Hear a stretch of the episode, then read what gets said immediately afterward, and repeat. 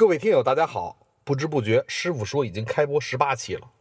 每次录节目呢，都是对自己的一种洗礼，要把自己的观点重新梳理，要有干货，要有方法，还要在大方向上与党中央保持一致。但是本期的话题啊，我的观点就和上级精神不太统一了。其实啊，每期都不太统一哈。政府说了不让孩子学前抢跑，但我的观点是必须抢跑。所以本期师傅说。风雨又声小，一起来抢跑。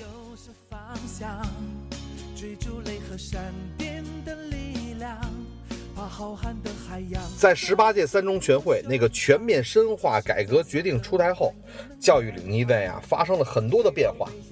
均衡、平等、有教无类、因材施教这样高大上的词汇，频频在老夏每天必须在学校看完的教育报纸上出现。全国上下的教育口啊，除了每天。抓黑局长、贪校长、花主任、坏老师以外，就是在不停的改革，几乎每周呢都有各种政策翻车的红头文件下发。比如前一任的大大还在去看望打工子弟学校师生呢，这一任的大大就开始削减首都职能了。当然啊，这样的改革也成就了《师傅说》这个节目的很多期的话题，其中就有一项是关于要求各个小学实现各学科零起点教学的。并且教育部、北京市教委都反复发了很多红头文件，要求各校不以任何形式自办学前班。这样的政策导向呢，本意还是想让孩子过孩子式的童年。但是很多家长啊，并不认同这样的政策，结果就出现了公办学校的学前班关门了，公办的没有了，社会办的幼小衔接班火了。前几天播的《虎妈猫爸》头一集里就有这样一幕：赵薇陪着同事带孩子去考小学，一出门一窝蜂的幼升小衔接班把赵大眼啊围个水泄不通，这是挺靠谱的。幼儿园门口啊这样的主有的是，但是考小学这事儿可不靠谱啊！最近两年从大名校到小学校，没有一个校长敢安排考试的。电视剧里误导啊！老夏前几期说了。上学主要是看户籍和房产，后面找一期老夏会专门吐槽一下虎妈猫爸。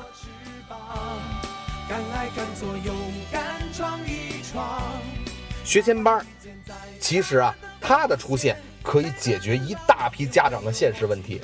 很多年底出生的孩子，三岁上幼儿园小班，五岁大班毕业了，可是六岁半才让上小学呀，中间一年怎么办呢？学前班呗。正规学校不让办学前班了，怎么办呀？社会上的幼小衔接班呗。现在的家长啊，对幼小衔接班的需求非常的大，在北京这个市场也非常的大。经过和周边的朋友交流，家长们的需求啊，大致是这样的：第一，没人看孩子，不能让孩子把这一年荒废了呀；第二，政府一直强调幼儿园要去小学化。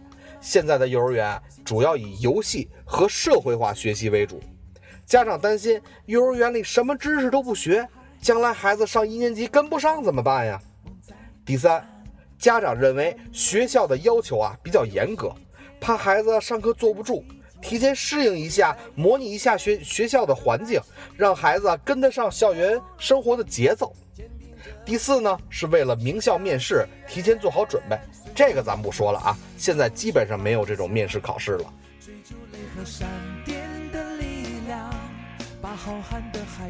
需求的不同，也就说明了家长对于孩子的教育预期和整个家庭的教育观念的不同。老夏的观点是，如果家长想从学习知识的角度上抢跑，那真的就没必要了。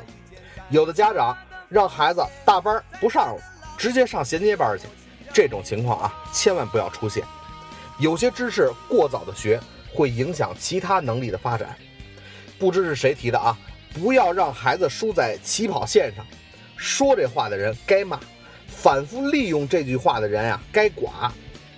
孩子的成长不是比赛，有什么输赢之分呢？就算是比赛，它也是一个一万米的长跑比赛，开始领先的都是陪跑的。抢跑啊，得抢在点儿上。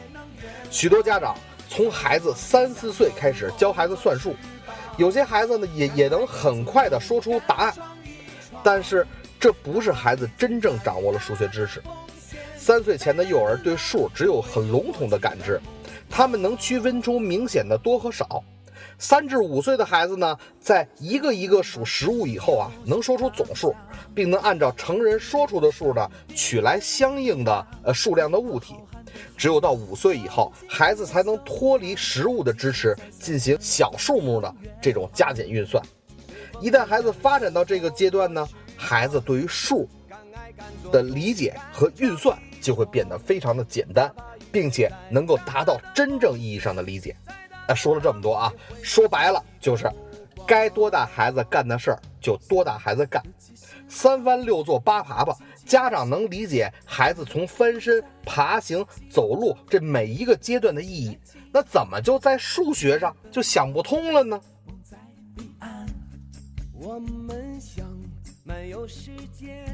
孩子的大脑就像是一个大胆的裁缝，只有被经常刺激的神经元才能够存活下来。不经常被刺激的神经元就会被修剪掉。大脑的左半球控制着身体的右侧，包括语言、逻辑、细节、理性等功能；大脑的右半球控制着身体的左侧，包括空间、音乐、艺术、形象等功能。过早或者是过单纯的知识学习会让孩子的左脑得到更大的发展，而右脑呢却不能很好的发展。左右脑的平衡发展，才能促进孩子均衡与全面的发展。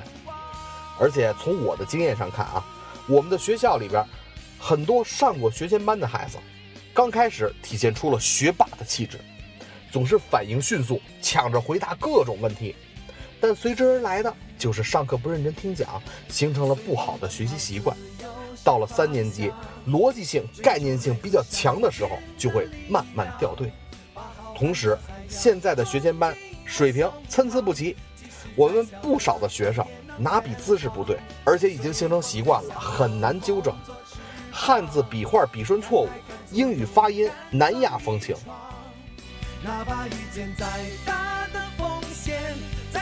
高水准的幼小衔接班呀，在北京不算多，所以呢，咱们还是要遵循孩子的成长规律，正儿八百的幼儿园一定要上完。要真是说没人看，那就另当别论了，这也是没有办法的事儿。在节目里啊，也呼吁教育行政部门，既然咱们严格要求了小学入学年龄，那幼儿园的咱也应该严格要求一下，两岁半进托儿班，满三岁半再进小班。哪怕遇见再大的风险，再大的浪，也会有老夏的第二个观点是，零基础的教学。不是说让大家零基础的准备，这是告诉大家该怎么枪跑。孩子入学准备的水平，对后期的学业成就和学校适应具有非常重要的作用。入学准备水平的高低，直接影响了孩子后续的学习水平。对入学准备，不是提前学小学的内容，入学准备不是识字、算数、念外语。孩子在零至六岁的时候。培养孩子的语音敏感性非常重要，但不是只让孩子多识字写字，而是要让孩子听到各种的声音、各种的语言，鼓励孩子唱歌、念歌谣、复述故事，培养孩子的语音意识和正确发音能力，培养孩子对语言的理解能力，特别是听和说方面的能力。从数学学习的角度呢？不是要求孩子会算多难的加减法，会做多少的题目，而是要给孩子提供丰富的玩具和活动，帮助孩子在玩中学，掌握生活中最简单的数学知识，对数、量、图形的认识和理解达到一个比较好的层次。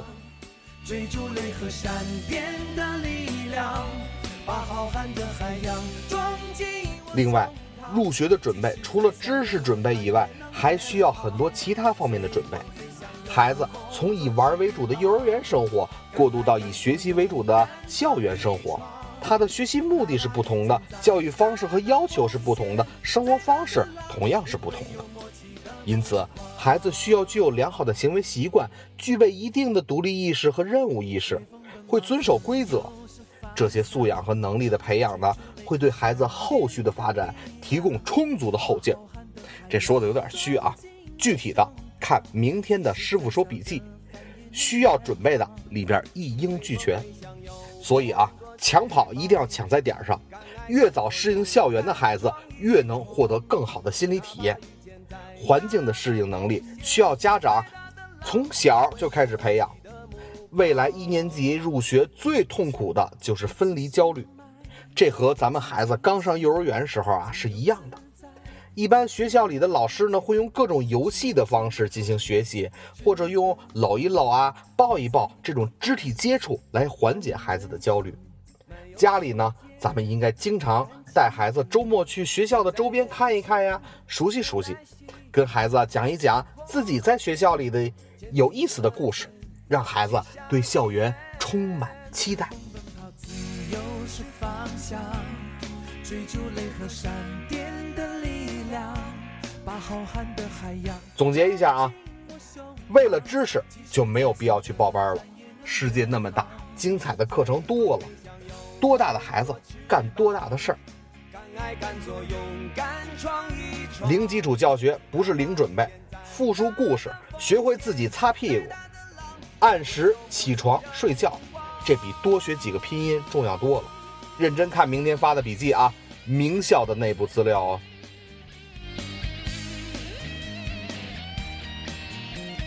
做一个广告啊，大家可以在各大播客平台上搜索“师傅说”三个字儿，老师的师，父亲的父，或者呢，在新浪微博上艾特师傅说的微博。同时啊，我们在微信公众号上也开辟了自己的新阵地，大家可以在微信上搜索公众号“师傅说”，记住了啊，老师的师，父亲的父，来关注我们的公众号。继续收听我们的节目。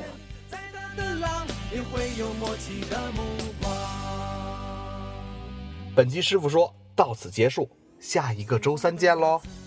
是方向，追逐雷和闪电的力量，把浩瀚的海洋装进我胸膛，即使再小的帆也能远航，随风飞翔有梦。